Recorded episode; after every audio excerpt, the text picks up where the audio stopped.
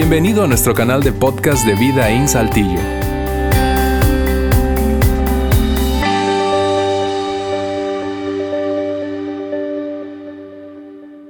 Estamos súper contentos iniciando una nueva serie que hemos llamado, como ya lo notaste, que comience el juego. Y mira, si tú estás aquí, especialmente si tú estás aquí por primera vez, eh, estamos súper contentos de tenerte con nosotros. Créeme, eh, eh, en gran, en gran eh, parte, todo lo que hacemos lo hacemos contigo en nuestra mente eh, y es, es, es, por eso que queremos crear un ambiente que pueda invitarte a regresar, ¿sí? sin que haya necesariamente una invitación, pero que después de vivir la experiencia tú digas, mm, valió la pena, quizá no estoy seguro o segura de creer absolutamente todo lo que ellos creen, pero valió la pena estar y me encantaría regresar por el ambiente, lo útil que fue, lo inspirador que fue, en fin.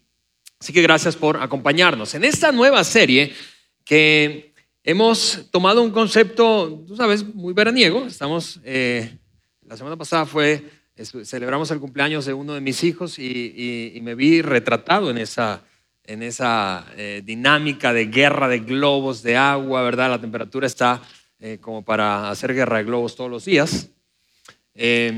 pero Pensando en este tema que abordaremos en la serie, y si nos sigues por eh, a través de nuestras eh, redes sociales ya anticipas de qué se trata la serie, pero si no, pensando, eh, te explico rápidamente, pensando en esta, en esta serie, tomamos el, el concepto de juegos, porque en principio creo que a todos nos encanta jugar, una cosa, otra cosa, deportes individuales, deportes de conjunto, nos encantaba en alguna época de nuestra vida o nos sigue gustando ahora, pero quizás más en la tele Probablemente algunos de nosotros disfrutamos mucho más los juegos quietos, juegos de mesa, especialmente si tú tienes hijos, si tienes hijos, cualquiera sea la etapa que vivan contigo aún, estás familiarizado con este tema y concepto de los juegos. Eh, si tienes hijos, niños pequeños, de hecho, muy probablemente esta sea la petición, la invitación, la pregunta, la queja de ellos hacia ti. Papá, ven a jugar con nosotros. ¿Por qué no vienes a jugar con nosotros, mamá? Únete a este juego, papá, por favor. Así que si tienes hijos pequeños, estás muy, muy, muy, muy familiarizado con esta idea. Si tienes hijos preadolescentes, probablemente ellos quieran jugar cosas que como que ya no son tan fáciles de jugar para ti, mucho más activos, más extremos algunos de ellos. Y si tienes hijos adolescentes, ellos definitivamente ya no quieren jugar contigo, quieren jugar con otras personas, quieren hacer otro tipo de actividades, pero el concepto de juegos, te repito, es un concepto bastante familiar para cada uno de nosotros. Y en esencia, todos disfrutamos los juegos. Eh, pensando en, en, eso, eh, le dimos eh, un, un, un puntapié inicial, un kickoff a esta serie eh, porque a pesar de que los juegos son fascinantes, es fascinante ver, ver eso, hay un área, hay un área en la vida en donde el concepto de juego, digo concepto de juego en el que hay un ganador y un perdedor, o unos ganadores en el caso de eh, deportes de conjunto, de equipos, y un equipo perdedor. Esa idea, esa, esa dinámica en la que transcurren los juegos, eh, de ganadores, perdedores, hay un área en la vida en donde no es tan conveniente. De hecho, pudiéramos decir que es hasta tóxica, es inconveniente, es inapropiado la idea de que unos ganen y otros pierdan. Y esa área es el área de las relaciones. Y es de esa precisamente de la que vamos a hablar en esta serie a lo largo de tres domingos, empezando por hoy. Hoy, incluyendo el domingo de hoy, serán tres domingos eh, a través de los cuales conversaremos acerca de esta vida, esa área de nuestra vida, que es la relacional, y de tres juegos, uno en cada domingo, uno en cada domingo, tres juegos que normalmente, típicamente, comúnmente jugamos y que no son convenientes y de hecho hacen daño a la relación porque nos ubica en la dinámica de unos ganan y otros pierden. Hablando precisamente de ese tema de ganar, eh, si yo te preguntara, es, pregunta retórica, tú sabes, es para que eh, eh, la pienses allí, no, no, no para que me respondas necesariamente, pero si yo te preguntara, ¿cuál es, en tu opinión, el ganar en las relaciones? ¿Cuál es el ganar en una relación? ¿Qué debería ser eso que perseguimos? ¿Qué debería ser eso que nos mueve, nos impulsa a nuestro objetivo final? ¿Cuál debería ser el ganar en la relación o en una relación? ¿Cuál debería ser ganar en una relación de matrimonio? ¿Cuál debería ser ganar en una, relación de eh, eh, amistad, una relación entre padres e hijos, en una relación entre empleados y empleadores, en una relación entre colegas? ¿Cuál debería ser el ganar en, una relación de líder y subordinado o jefe subordinado? ¿Cuál debería ser el ganar? Porque esa serie aborda el tema de las relaciones de diferentes naturalezas de relaciones. No solamente hablaremos de relaciones familiares, sino en general de cualquier tipo de relaciones, porque creemos que hay principios en la vida relacional que funcionan independientemente de cuál sea el tipo de relación del que estemos conversando. Así que regresando a esta pregunta, ¿cuál debería ser ganar en una relación? Si, entonces la dinámica de yo gano, tú pierdes o, o, tú ganas, yo pierdo no es saludable, es más bien tóxica, es inconveniente, no conviene, ¿cuál debería ser ganar en la relación? ¿Qué deberías perseguir tú? ¿Qué debería perseguir yo en nuestras relaciones más cercanas? Déjame decirlo de esta manera, la propia relación. La relación debe ser el ganar. En otras palabras, si yo asumo la postura, yo gano, tú pierdes, eventualmente todos perderemos. Si yo asumo la postura, yo pierdo, tú ganas, eventualmente la relación se va a deteriorar y entera va a perder. Así que la invitación a lo largo de la serie será, vamos, apuéstale a la relación a pesar de que inicialmente parezca que no estás ganando de manera personal. Apuéstale a la relación a pesar de que en principio tu sensación sea, ah, yo no sé si esto me, me convence o sea lo que preferiría. Yo no sé si es esto lo que deseo. Porque a final de cuentas, si la relación gana, ambos ganan. Si la relación gana, los dos, si fuese una pareja, por ejemplo, de matrimonio, si la relación gana, ambos van a tener la sensación de que avanzan, de que experimentan paz, de que experimentan una, sensación de progreso, de que construyen un futuro deseado por ambos, más allá de que ganen cada uno individualmente en sus preferencias personales u opiniones. Si la relación es la meta para ganar, escúchame, de alguna manera ya la hiciste. Si en esa relación que ahora mismo puede estar viniendo a tu mente, mientras, y, eso va a pasar así a lo largo de la serie, eh, vas a pensar en, varias relaciones, en, en, tus relaciones más vitales, las más cercanas. Si en esa relación la meta es la relación, vas en la dirección correcta. Te decía, vamos a abordar eh, en esos tres domingos diferentes juegos diferentes juegos. El juego, eh, eh, así lo hemos llamado, el juego de hoy le hemos denominado el juego del cambio, el juego del cambio. ¿Y, a qué nos referimos con el juego del cambio? Es esa, esa tendencia normal, recurrente, de algunos de nosotros, de muchos de nosotros, de todos nosotros en diferentes momentos, más en unos que en otros seguramente, pero de cambiar o intentar cambiar, cambiar o desear cambiar al otro. No importa si se trata de una relación nueva o vieja, imagina una relación nueva que recién comienzas, no importa si es una relación eh, de amistad, te repito, de una relación laboral o es una relación de pareja, pero una relación nueva. En una relación nueva, esto es lo que típicamente ocurre. Te sientes extraordinariamente bien, si no, no comenzaras esa relación, te sientes súper bien y, todo parece marchar bien hasta que descubres unas diferencias, algunas actitudes, comportamientos, algunos gestos, algunas reacciones, algunas maneras del otro que como que no te gustan mucho, de hecho llegan a irritarte. Y entonces, cuando descubres eso, empiezas a pensar, o lo comunicas, algunos lo hablan, otros no, pero empiezas a, girar esta idea en tu mente. Si tú cambiaras eso, esta relación fuera perfecta. Si, tú, si, si eso mm, lograra desaparecer, esa relación fuera genial. Estoy hablando de relaciones nuevas. Pero también funciona en relaciones viejas. Es decir, no es un secreto seguramente para ti que la convivencia, por ejemplo, si estuviéramos hablando de relaciones familiares, padres, hijos, esposos, hermanos, no es un secreto que para, para ninguno de nosotros seguramente que la convivencia revela con el tiempo algunas actitudes, maneras, formas, gestos, palabras, reacciones en el otro que parecen hacerte la vida de cuadritos, ¿no es cierto? Y, las conocemos. De hecho, nuestra reflexión en secreto probablemente es esta. Parece que lo hicieras a propósito. Algunos de nosotros se lo hemos dicho a esa persona con la que vivimos. Parece que lo hicieras a propósito. A ver, padres, ¿no le has dicho eso a tus hijos adolescentes? Parece que tuvieras un plan para amargarme la vida.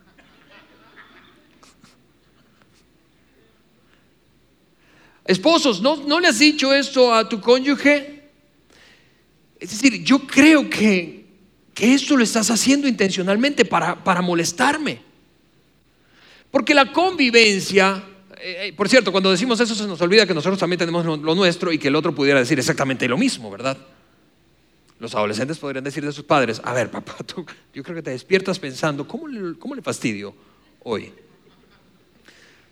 Eh, el otro puede argumentar exactamente lo mismo. El asunto es que la convivencia hace que se revelen algunas de nuestras actitudes, te repito, maneras, reacciones, eh, formas, formas de hablar, que irritan al otro, fastidian al otro. Es una dinámica que forma parte de la convivencia. Y ante esas diferencias, te repito, es, el caso de una relación vieja, puede darse en relaciones nuevas o en relaciones viejas, pero entramos en ese juego del cambio, así le hemos llamado a ese primer juego, el de hoy, cuando empezamos a notar esas diferencias y, pensamos, no, no, puede ser, eso tiene que cambiar, tienes que cambiar eso, tienes que dejar de actuar de esa manera, tienes que dejar de, hablar de esa manera, tienes que dejar de comportarte de esta otra, tienes que dejar de decidir de esa, de esa forma. Y si no haces eso, esa relación no va a funcionar. En cambio, si tú cambias, todos estamos felices.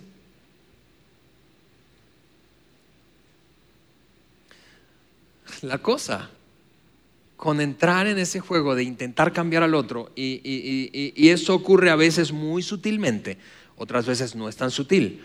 Sutileza cuando se trata de nosotros intentar cambiar al otro. Sutileza.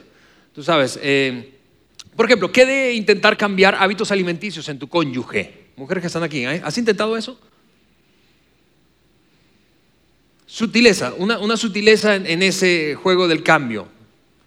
Eh, encuentras un artículo que habla de beneficios de alimentarse mejor y particularmente habla de esos malos hábitos alimenticios que tiene tu cónyuge y tú, no sé, eh, se lo dejas así en la, mesita del buró de la noche, impreso. O lo etiquetas ahora en tiempos de redes sociales. Lo etiquetas, ¿verdad? Para que lea el artículo. Eso es sutileza. ¿Sí?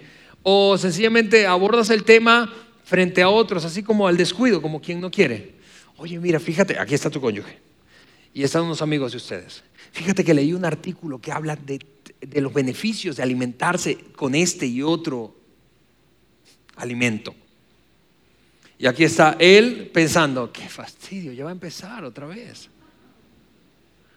¿Sí?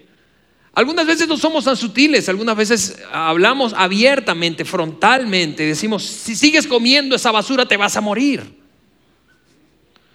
¿Sí?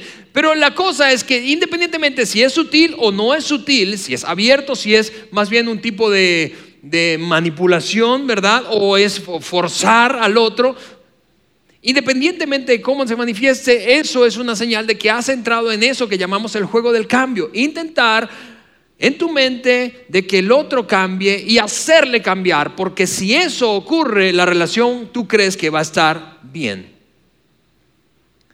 La cosa es que, y tengo que decirte esto lamentablemente, una cosa que ya tú sabes, sobre todo los que están casados aquí. La cosa es que tratar de cambiar al otro es una cosa muy, muy agotadora y muy frustrante para ambas partes, por cierto. Para ti que estás pensando, ¿por qué no cambia esa actitud? Y para ti que estás recibiendo ese señalamiento, crítica o sutileza, o, tú sabes, coerción para que tú cambies. Es muy agotador, es desgastante eso. Y, mira, no necesito hacer una encuesta para, para, saber aquí entre los matrimonios. A ver, o déjame hacerlo nada más por, por, por morbo. A ver, ¿cuántos han estado, están casados aquí y, y podrían decir hoy, yo he logrado cambiar a mi cónyuge? Yo estoy orgulloso, me siento orgullosa, orgulloso. Yo, yo lo hice. Mire, si ustedes hicieron eso, denme la fórmula. Porque en mi vida yo he, yo, he, yo he, podido observar realmente que alguien logre cambiar a otro. Es muy agotador. A lo largo del tiempo tú terminas cansado mentalmente, cansado emocionalmente, cansado espiritualmente para algunos que son mucho más eh, eh, dados a, a, este tema de la búsqueda de Dios. Porque en oración tú estás allí oh, clamando para que el otro cambie. Es muy agotador para aquel que está anhelando que el otro cambie. Y es muy desgastante y frustrante sentirte controlado, manipulado, forzado por otro para cambiar, ¿no es cierto? Es más, podría decirse que cambiar al otro, cambiar a otra persona, intentar cambiar a otra persona es imposible. Es imposible. Es imposible. Es imposible. Sin embargo, hay una buena noticia, la gente sí cambia. La gente sí cambia, pero, pero, la gente no cambia a la gente. Y tampoco la gente cambia por otra gente. Y quizá tú en esa última declaración tú puedes argumentar en contra y pensar, no, yo creo que sí, yo he cambiado por, por mi esposa, por mi esposo, por mis hijos. Y, y yo puedo entender eso y quiero validar esa, esa idea. Sin embargo, en el fondo, fondo, fondo del cambio, cambio permanente, lo que nos mueve es una decisión personal. Claro que hay factores externos que son motivadores, que son factores generadores de cambio, pero al final de cuentas yo cambio porque yo quiero cambiar, porque yo decido cambiar. La gente cambia, pero la gente no cambia a otra gente, ni tampoco la gente cambia por otra gente. Así que mientras me escuchas probablemente estás pensando, pero y luego Alejandro, ¿cuál es la solución entonces? Tiene que haber una solución porque porque ¿qué hago cuando observo esa actitud o comportamiento irritante en mi cónyuge, en mis hijos, en mis padres, en mi hermano, en mi hermana, mayor, menor, en mis primos, en mi compañero de trabajo, en mi colega, en mi jefe, en mi empleado? ¿Qué hago cuando veo cosas que son realmente perjudiciales? Debe haber otra solución.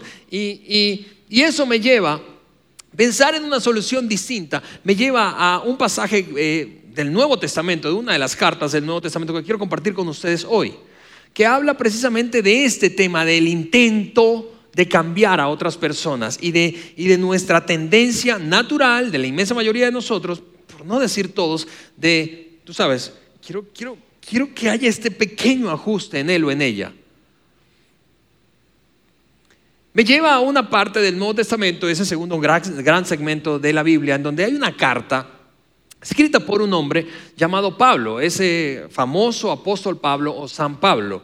Eh, si tú no estás muy familiarizado con la lectura bíblica y particularmente del Nuevo Testamento, esto es lo que debo decirte como contexto antes de leer ese fragmento de una carta que es escrita por Pablo hace casi dos mil años atrás. Pablo era un iniciador de iglesias. Básicamente a lo que se dedicaba Pablo era a fundar iglesias a lo largo de todo el el Medio Oriente y la costa del Pacífico, incluyendo Grecia y hasta Italia. Todo el Mediterráneo básicamente lo recorrió Pablo fundando iglesia en una ciudad, en otra ciudad, en otra ciudad. Luego de hacer eso establecía un grupo de líderes y los coachaba básicamente y eso lo hacía a través muchas veces de visitas personales, ¿sí? o cartas que les enviaba para que prestaran atención a algunos temas necesarios desde su punto de vista y su experiencia a tener en cuenta para que esa iglesia les fuera bien. Así que ese es el caso de la carta que, o el fragmento de carta que leeremos hoy del el apóstol Pablo, escrita a un grupo que vivía en Roma.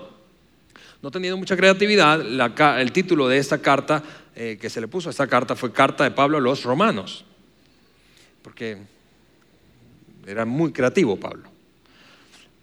Y si tú estás familiarizado con la lectura bíblica, probablemente nos has escuchado aquí, sobre todo aquí en Vidaín, eh, citar muchas veces al apóstol Pablo, a Pablo. Y eso es así, ¿por qué? Porque no hay otros escritores bíblicos, no, pero Pablo escribió más de la mitad del Nuevo Testamento, así que es bastante lógico pensar que la mayoría de las citas o referencias tienen que ver con ese hombre. Lo cierto es que Pablo aborda este tema en medio de su carta, más bien ya para el final de su carta. Esa carta es una carta... Eh, eh, de un total de 16 capítulos, así está estructurada. Y, en uno de los últimos capítulos, Pablo aborda el tema y nuestra tendencia a cambiar al otro, que no es un asunto nada nuevo, como te darás cuenta. Hace dos mil años un hombre estaba hablando de este tema y, y vas a notar que es extraordinariamente relevante para nosotros dos milenios después. Pablo entonces toma su pluma y en el capítulo 14, escucha, él les plantea la solución a esta tendencia de jugar a cambiar al otro en una relación de cualquier naturaleza, te repito. Es apenas el versículo 1, pero como Pablo le suelta la respuesta, la solución en una palabra al, principio, apenas en la primera frase, no te la voy a colocar para no matar la sorpresa, mira lo que dice el apóstol Pablo. En el versículo número 1 del capítulo 14, son 16 capítulos en total de la carta, aquí hay una palabra. Y esa palabra dice, hagan esto o dejen de hacer esto, hagan esto otro, a los creyentes que son débiles en la fe. Ahora, déjame resaltar estas dos palabras. Él estaba escribiendo a un grupo de personas que había puesto su fe en Jesucristo. Eran entonces seguidores de Jesús que vivían en Roma, romanos muchos de ellos, judíos algunos de ellos, gentiles, es decir, que no profesaban la religión judía, otros de ellos, paganos, otros de ellos, pero, pero eh, en términos de trasfondo, pero que se habían acercado a, esa, a ese mensaje revolucionador de Jesucristo. Y, se constituyó eso en un grupo de iglesias y él escribió entonces a esos hombres y mujeres que creían en Jesucristo. Por eso dice a ellos que son débiles en la fe, pero esta categoría le apela, no sé si lo notas, a, dos hechos, uno obvio y otro probablemente no tan obvio. Eh, uno obvio, si él dice, haz esto o aquello, tengan en cuenta esto o aquello, respecto a los creyentes que son débiles en la fe, da por sentado que hay unos creyentes que son fuertes en la fe. Parece obvio eso, ¿verdad? Por otra parte, apela a una, a una idea, algunas veces secreta, pero presente en la naturaleza del ser humano. Y es que tú y yo, secretamente, algunos más secretamente que otros, nos llegamos a sentir superiores que los demás.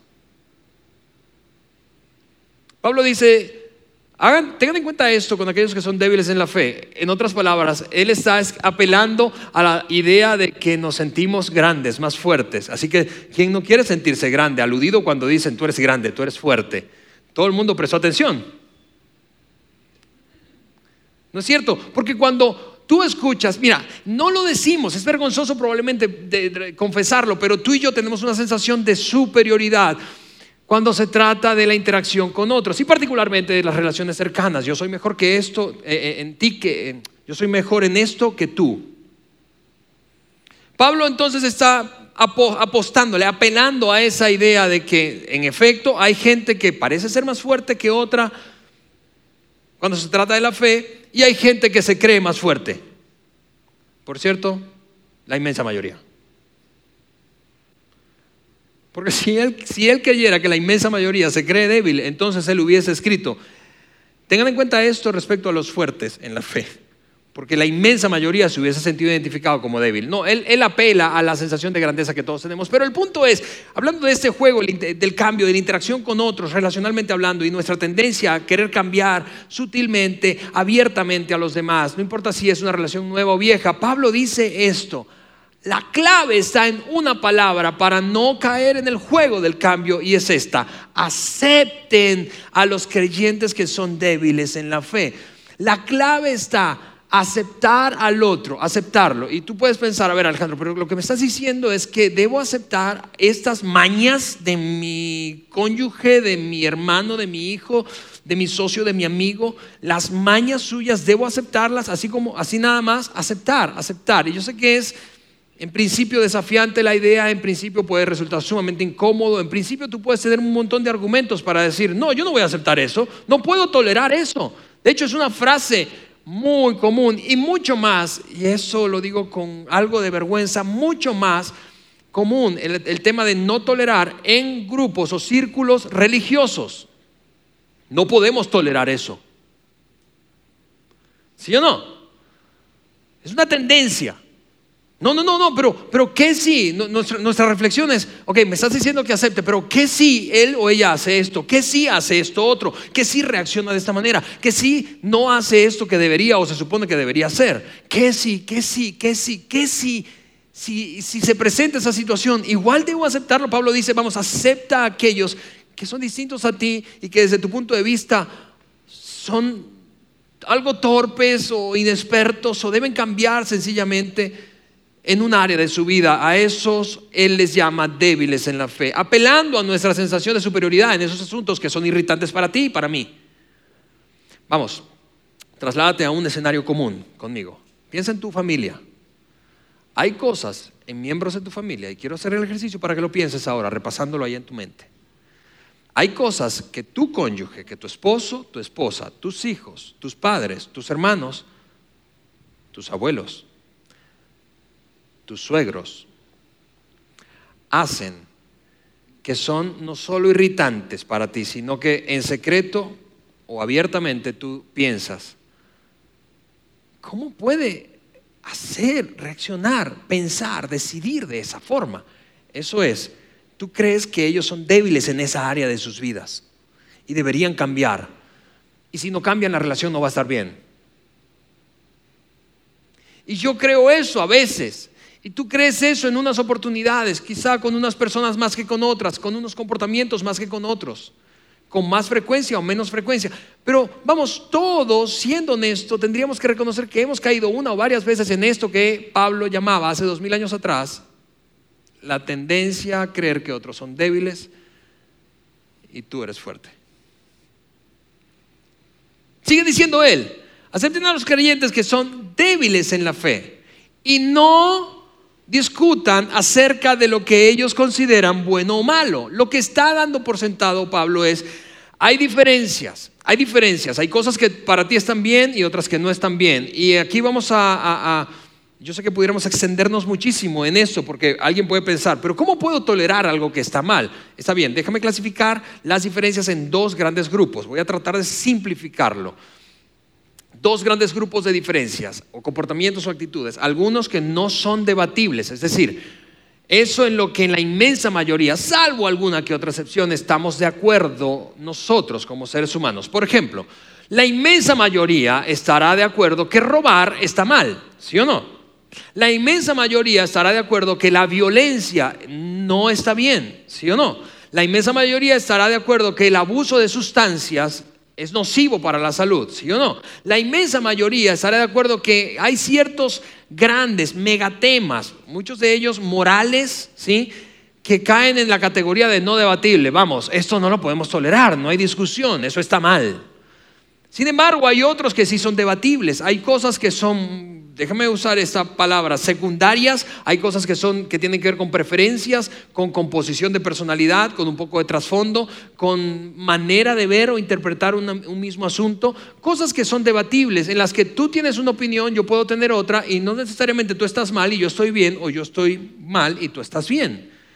Hay cosas que son debatibles. Pablo está apostándole a esto que es debatible, no a lo que no es debatible. Eso, en eso la inmensa mayoría está de acuerdo.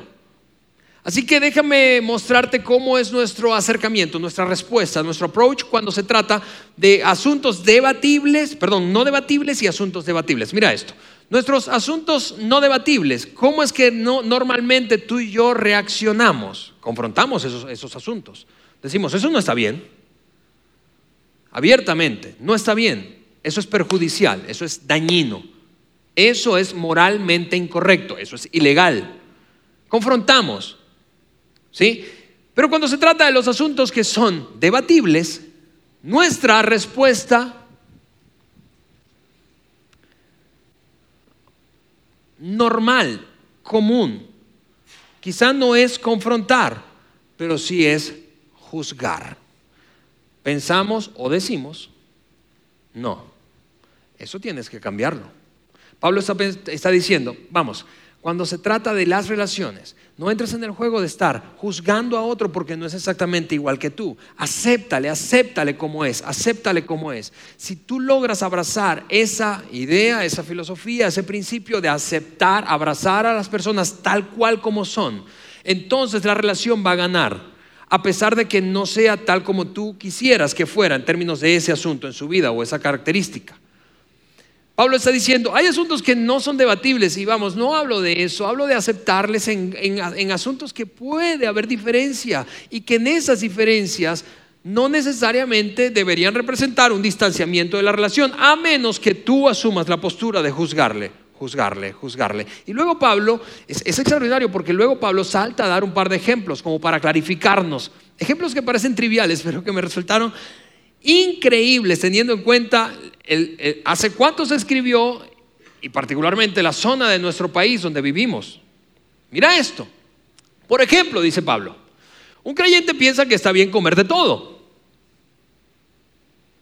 Pero otro, con una conciencia sensible, come solo verduras. En otras palabras, y esto es lo que me pareció tan curioso para nuestra región del país y la época. En el norte de México somos tan carnívoros, la inmensa mayoría, que de aquí seguramente tú te vas por una carne asada. Pablo está diciendo, hay algunos que mira, tienen un green egg, que no les basta con un asador, que tienen dos asadores, uno de gas, uno de carbón, uno infrarrojo. Y lo que están esperando en su cumpleaños, aniversario, ocasión especial, Navidad, fin de año, Reyes, es algo asador. Hay gente que está pensando en la palapa, ¿cómo hago la palapa aquí en este espacio tan chico, cuatro metros cuadrados, pero tengo que hacer una palapa y aquí me caben dos asadores, en fin. Hay gente que está pensando, hey, todo lo que existe y particularmente los animales con carne roja se comen. Hay otros, dice Pablo, que no. Hay veganos, hay vegetarianos. Y esta es, mira esto, es increíble. Esta es la tendencia. El que come carne mira al vegano, al vegetariano y dice, débil. ¿verdad? Te metes la hamburguesa de carne doble, chicharrón de ribeye. Lo que está diciendo Pablo es, vamos, hay gente que tiene diferencia en cuando, cuando, cuando se trata de qué comer. No te pongas a pelear por eso, dice Pablo. Es un tema debatible. Y entonces él dice, mira, y, no quiero que pierdas de vista el asunto, más allá de la aparente trivialidad que está abordando Pablo, que es el tema de la comida, que comes tú y que no, que te gusta y que no te gusta, hay un asunto más profundo, de fondo, que quiero rescatar en un momento más. Pero mira la respuesta y recomendación de Pablo, pensando en eso que les decía hace un momento, acepten al que es diferente. Hablando de comida, dice, los que se sienten libres para comer de todo. No deben menospreciar a los, que a los que no sienten la misma libertad. En otras palabras, no tienes que mirar a alguien que no come carne con aire de superioridad y así como con lástima. Ay, pobrecito.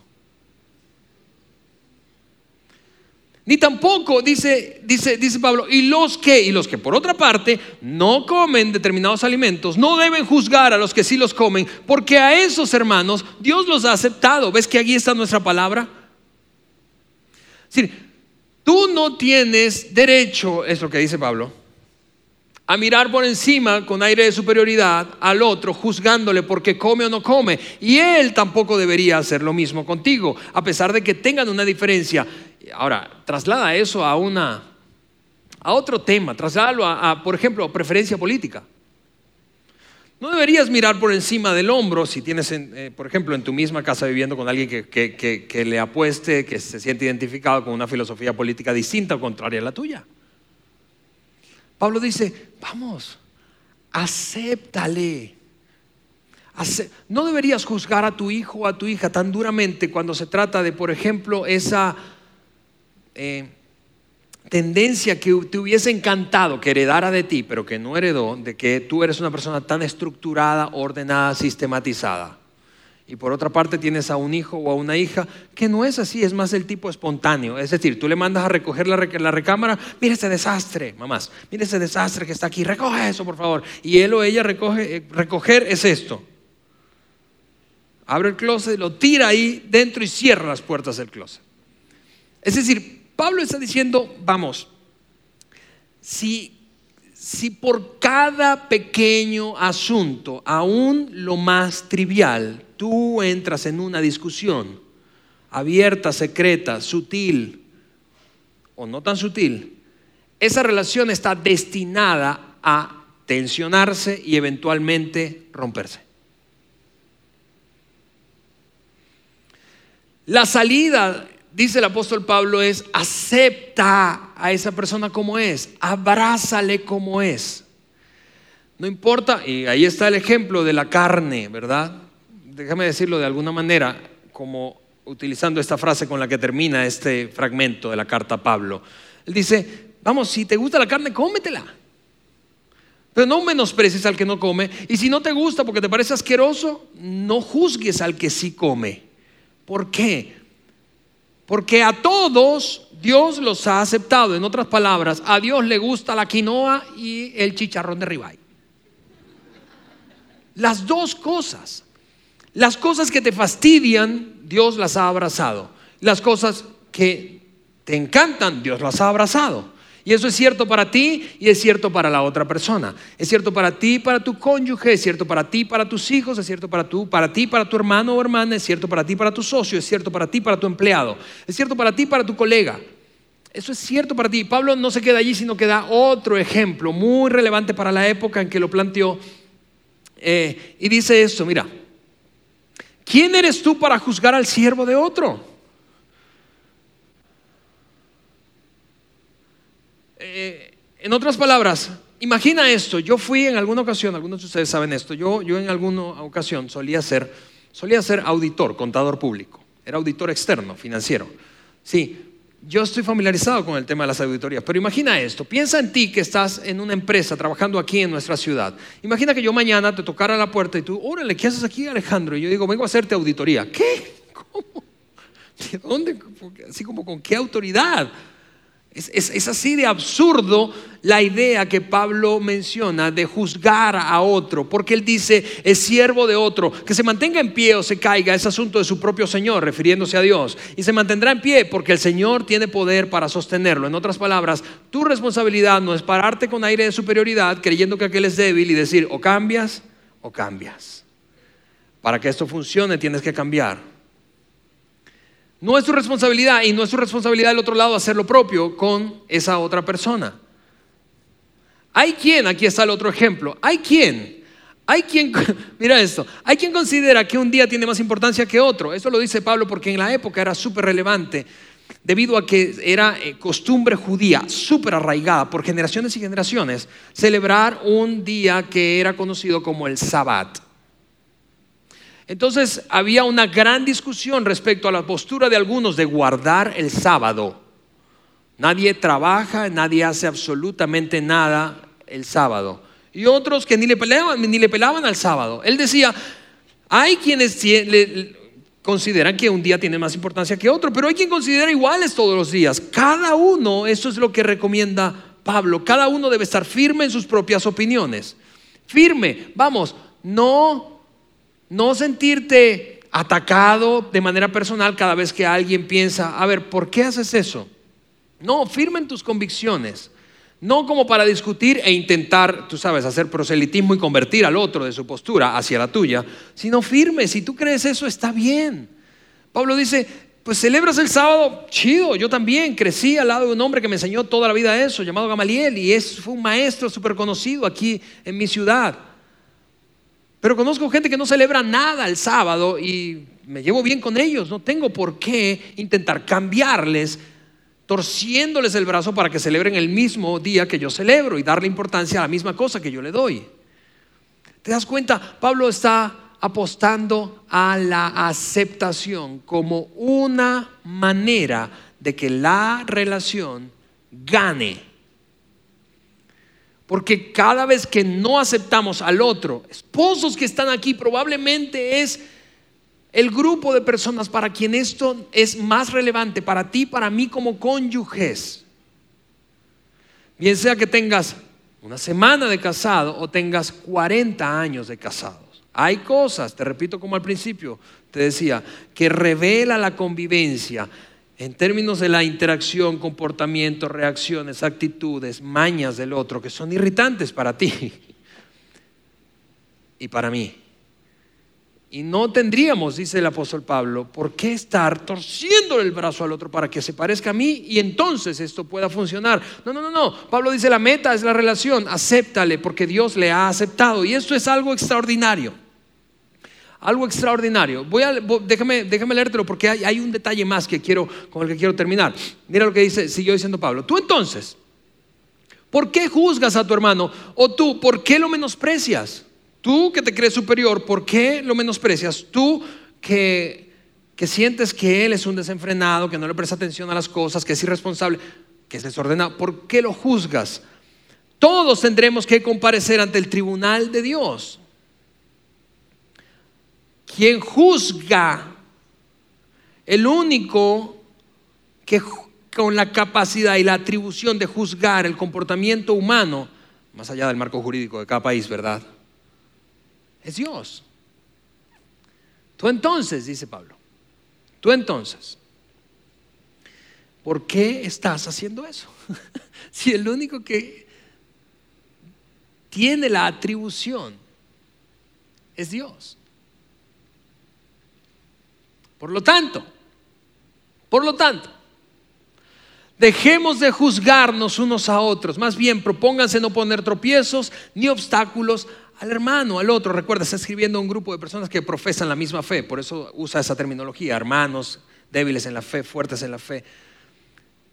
Pero mira, incluso si tú no compartes eh, la fe cristiana, si tú no eres un seguidor de Jesús, si tú no eres una persona de iglesia, si tú no te consideras un, un cristiano católico, un cristiano protestante, hay aquí un principio que creo que seguramente lo estás notando, que es capaz y tiene el potencial de alterar el curso de tu vida relacional y de mi vida relacional.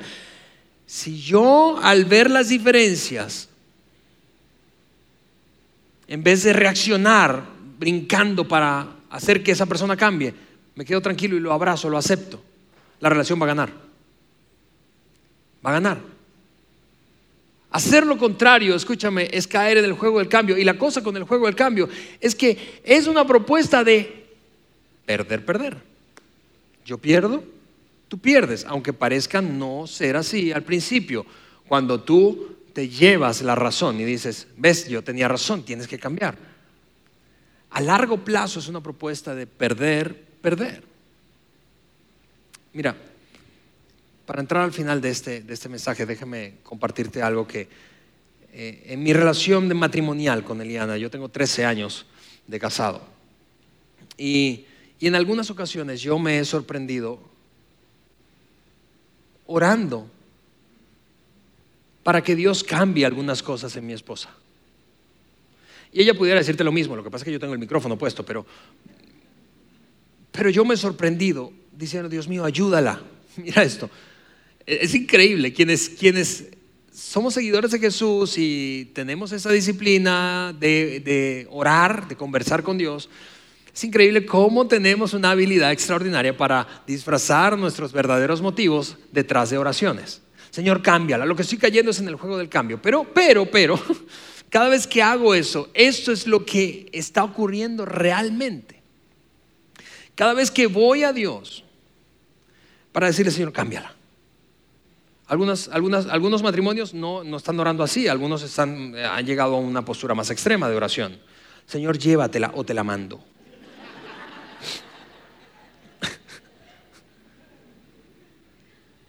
Pero cada vez que vamos a hacer eso, cada vez que secretamente estamos pensando, tiene que cambiar.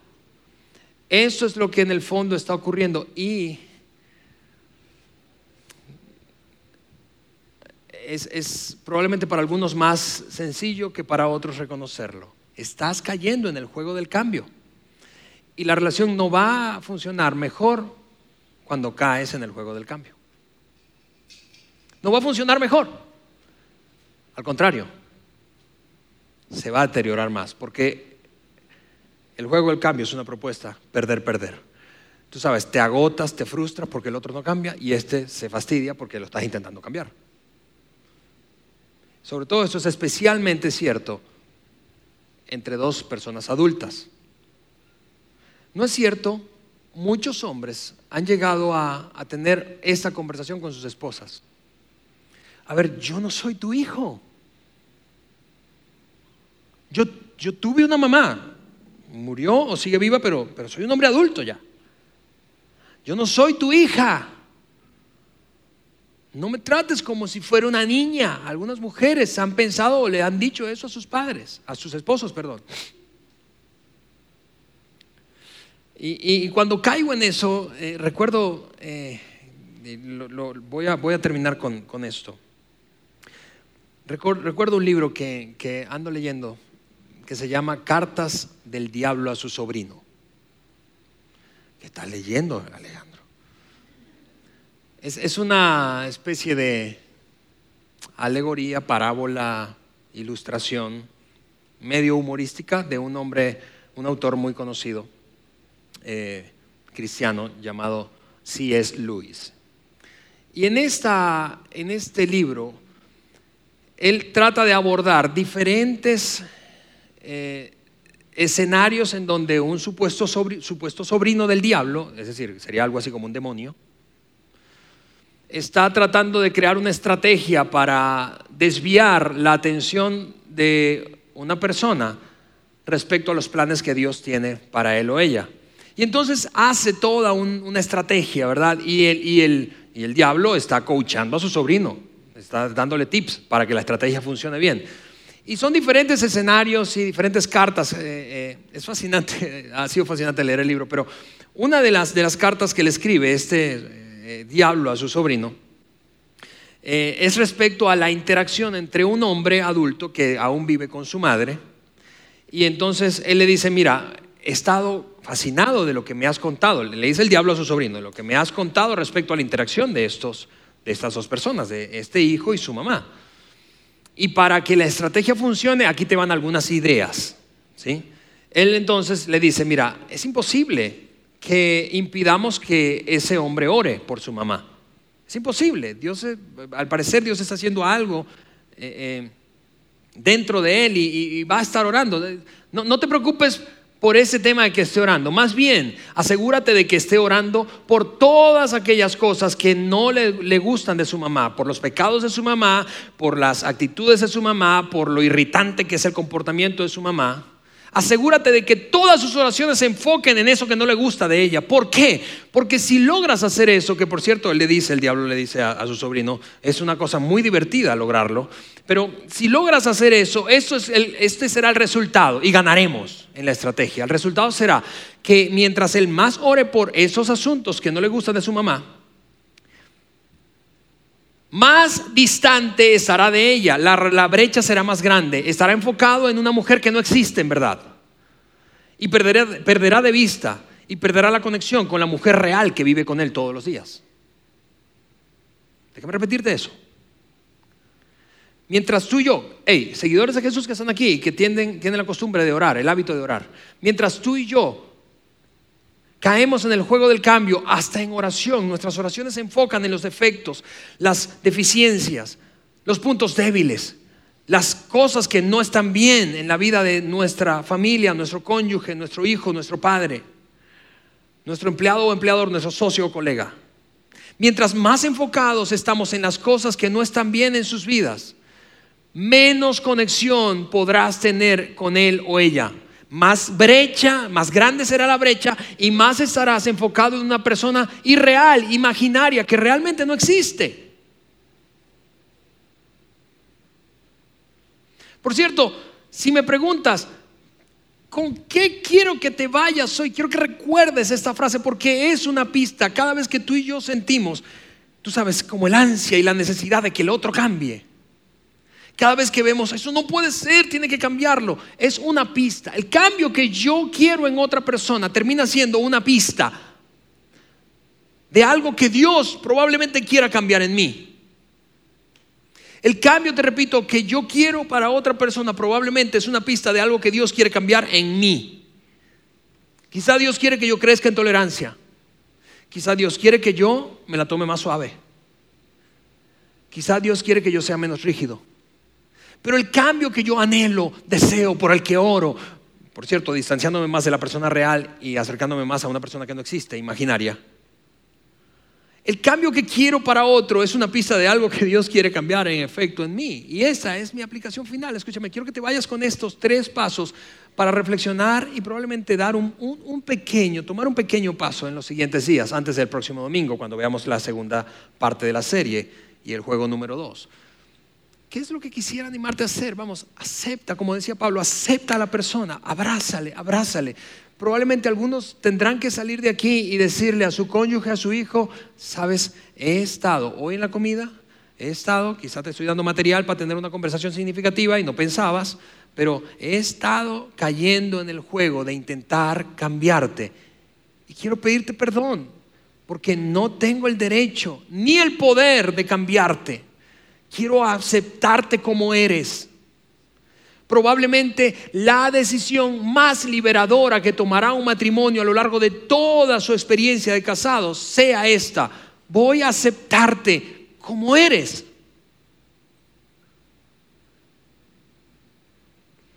Porque Dios me ha aceptado a mí. Mira, eso es enorme lo que voy a soltarte ahora. Los que tenemos problemas para aceptar a otros, probablemente, probablemente esa dificultad de aceptar a otro porque es distinto a mí, se debe a que yo, yo mismo no me siento aceptado por Dios. Porque cuando me siento aceptado por Dios con todos mis, todas mis virtudes y todos mis defectos, eso es lo que termina ocurriendo. Yo brindo lo mismo que mi Padre Celestial me ha dado a mí. Pero cuando no quiero, no, no puedo aceptar eso. Probablemente, probablemente, solo digo probablemente, es que no me siento aceptado o aceptada plenamente por Dios. Acepta a la persona, vamos, acepta a la persona. Y quizá, te repito, eso te lleve a una conversación. Número dos, modela la forma. Si eso te irrita tanto, en vez de estar diciendo cambia, cambia, cambia, cambia, Señor, cámbialo, cámbialo, cámbialo, cámbialo. Dios mío, ayúdame a aceptarle. Dios mío, ayúdame a aceptarle. Y ayúdame a, ayúdame a modelar, a modelar eso que quiero que sea cambiado. En vez de estar criticando, juzgando o señalando aquello que no me gusta. Finalmente, sé curioso, vamos, sé curioso. Pregunta, pero pregunta no desde el juicio. ¿Por qué hiciste eso? No, no, no. A ver, quiero entenderte. ¿Qué te llevó a concluir de esa manera? ¿Qué te impulsó a tomar esa decisión? Yo realmente estoy comprometido con entenderte. Eso es a lo que me refiero cuando digo sé curioso. Vamos, acepta a la persona, modela la forma que realmente quieres que sea reproducida y finalmente sé curioso. Porque las mejores relaciones son aquellas en donde hay menos instrucciones y más compromiso con el autoconocimiento y el conocimiento mutuo. Y eso ocurre a través de las preguntas. Cuando le pregunto al otro, a ver, quiero conocerte, quiero saber qué es lo que piensas, qué te produce esto, qué te produce cuando hago esto, cuando decido esto otro, qué te lleva y te impulsa a tomar ciertas actitudes. Quiero conocerte, quiero conocerte. Eso es lo que hace que una relación se acerque. Pero el juicio y el señalamiento actúa de manera contraria. Así que habiendo dicho eso, escúchame, este es mi desafío para ti en esos días siguientes. Y ese es nuestro desafío, tuyo y mío. Aceptemos a la gente que es distinta. Moldeemos, modelemos las actitudes que deseamos. Y convirtámonos en personas más curiosas, con el genuino deseo y compromiso de conocer a otros. Permíteme orar antes de terminar, ¿te parece? Señor, te damos gracias, Dios. Es, es realmente extraordinario que dos mil años atrás un hombre pudiera no solamente abordar un tema que hoy sigue siendo relevante para nosotros, pero, pero dar una solución, una salida tan, tan magistral. La clave está en la aceptación. Ayúdanos a, sentir, a sentirnos aceptados por ti y aceptar más y mejor a otros. Y renunciar a la idea de que si no cambian, la relación no puede funcionar bien.